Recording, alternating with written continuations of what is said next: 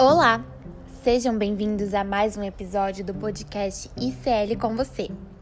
Eu sou a Maria Eduardo Squassoni e hoje nós vamos falar sobre um tema que está super em alta, que é a revolução do mercado plant-based no Brasil. Hoje a gente vai entender um pouquinho sobre o porquê o mercado plant-based vem crescendo tanto nos últimos anos e também trazer algumas curiosidades desse tema. Quem vai estar conosco hoje é o Alex, que é o nosso especialista de pesquisa e desenvolvimento da ICL. E a primeira pergunta que a gente tem é: por que, que o mercado de alternativos a carnes e leites vem crescendo tanto nos últimos anos e o que, que torna ele tão revolucionário? Olá, Duda. Primeiramente, muito obrigado pelo convite. Realmente é uma satisfação poder participar e contribuir de alguma forma para esse podcast voltado para essa categoria de produtos plant-based, ou também conhecidos como produtos análogos ou alternativos à carne. Bom, em relação à sua primeira questão, ah, de acordo com algumas pesquisas recentemente realizadas com consumidores, o consumo de produtos bovinos, carne de frango ou seus derivados, estão sendo frequentemente consumidos pelo menos três vezes por semana ou mais. Ou seja, já temos o indicativo de que aquela ascensão de consumir diariamente produtos de origem animal aos poucos vem sendo substituído por refeições que eventualmente não contêm produtos carnes. No entanto, vale ressaltar que o consumo de proteína de origem animal ainda é bastante alto. Isto é, esta categoria de produtos ainda é bastante preponderante no Brasil.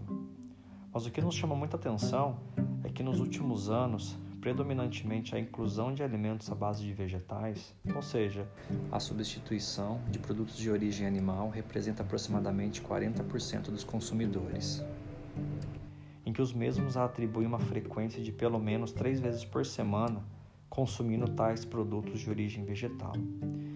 E esse constante crescimento dentro do mercado de alternativas a carnes é reflexo talvez das inúmeras opções de produtos disponíveis no mercado e, sobretudo, a entrega posteriormente de alimentos com características similares aos produtos de origem animal, oferecendo assim uma experiência sensorial diferenciada. Outro fator relativamente importante em que caracteriza o crescimento do consumo desses produtos no mercado também está atrelado ao público flexitariano, em que os consumidores, muito deles sendo mulheres e jovens, estão aderindo a uma redução de seu consumo de carne, seja ela bovina, suína, aves ou peixes, por outros alimentos provenientes de fontes vegetais, baseada em produtos análogos de carnes ou apenas por vegetais propriamente dito. É importante frisar também que poucas pessoas deixaram de consumir definitivamente proteínas de origem animal, mas muitos consumidores estão atribuindo em sua dieta o consumo menor de produtos de origem animal ao invés de tirá-los totalmente de sua refeição. Alex, muito legal os dados que você trouxe. Realmente é um mercado que vem crescendo aí cada vez mais, né? E é muito interessante saber que a maioria dos consumidores são mulheres e jovens. É, jovens realmente têm mais interesse nessa troca, nessa substituição de produtos cárneos e lácteos por produtos alternativos mas mulheres eu não tinha esse conhecimento. É muito curioso. Muito obrigada pelas informações. A segunda pergunta que a gente também tem muita curiosidade em saber é quais seriam os aspectos mais relevantes para o consumidor no momento da compra desses produtos à base de proteínas vegetais.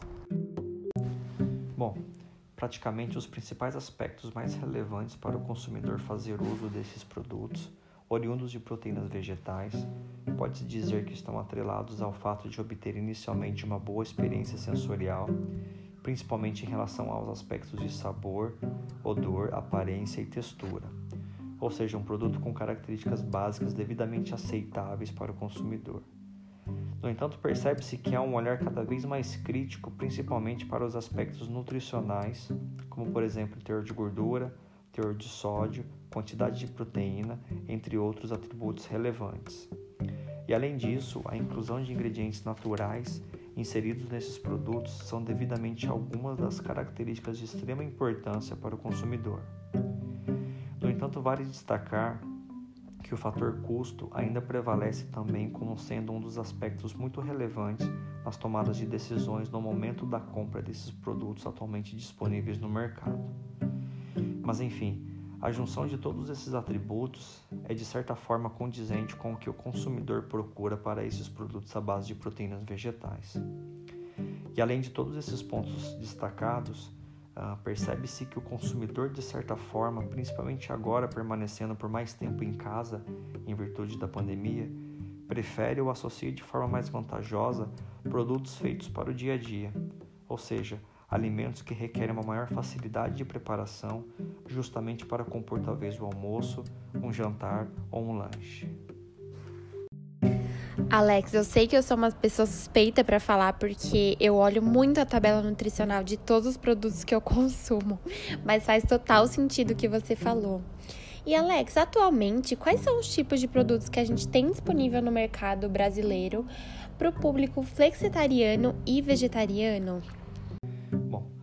Nota-se que grande parte dos produtos disponíveis no mercado consiste em produtos destinados à categoria de produtos moldados, ou seja, hambúrgueres, almôndegas, nuggets, quibe, alguns empanados de peixe, dentre outros produtos. No entanto, percebe-se que também já existe uma categoria que está ganhando cada vez mais espaço, que são os produtos análogos emulsionados, tais como salsicha, presunto, algumas linguiças e outros embutidos no geral. E além disso, é importante ressaltar que, dentre essas principais categorias de produtos comumente já disponíveis no mercado, ambos oferecem diferentes fontes de proteínas vegetais, tais como a soja, que atualmente encontra-se presente em diversos produtos justamente por conta de disponibilidade, performance e custo. Mas além da soja, outras fontes de proteínas vegetais estão ganhando espaço cada vez mais neste segmento, como é o caso das leguminosas, como por exemplo a ervilha e a fava, que têm demonstrado ótimas alternativas para esses produtos, principalmente pelas suas características tecnológicas e funcionais. É notório que muitos desenvolvimentos estão sendo conduzidos a partir da utilização dessas proteínas, sendo estas para as diversas categorias de produtos, sejam elas moldados, emulsionados ou até mesmo para aplicações em pratos prontos. Portanto, a diversidade de inclusão de outras fontes de proteínas vegetais enriquecem cada vez mais este segmento, gerando consequentemente novas oportunidades de desenvolvimento. Que legal, Alex. Então, na verdade, o mercado de alternativos está tão aquecido que praticamente a gente tem muitos produtos substitutos à carne e aos lácteos, né? Acho que é até um jeito mais fácil para quem quer se tornar vegetariano, vegano e flexitariano é sentir menos impacto nessa mudança. Muito legal. E sobre as legislações, a gente sabe né, que é um pouco bagunçado ainda aqui no Brasil. É, já existe algum tipo de certificação ou legislação vigente no Brasil para esse tipo de produto?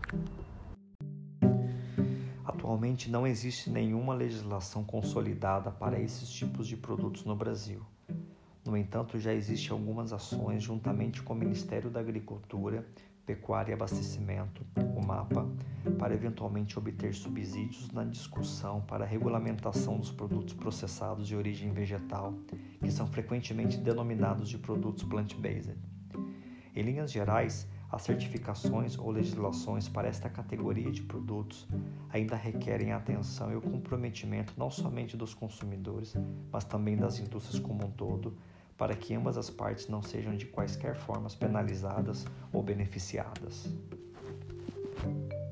Nós esperamos que o tema sobre legislação seja resolvido quanto antes aqui no Brasil para esses produtos, né?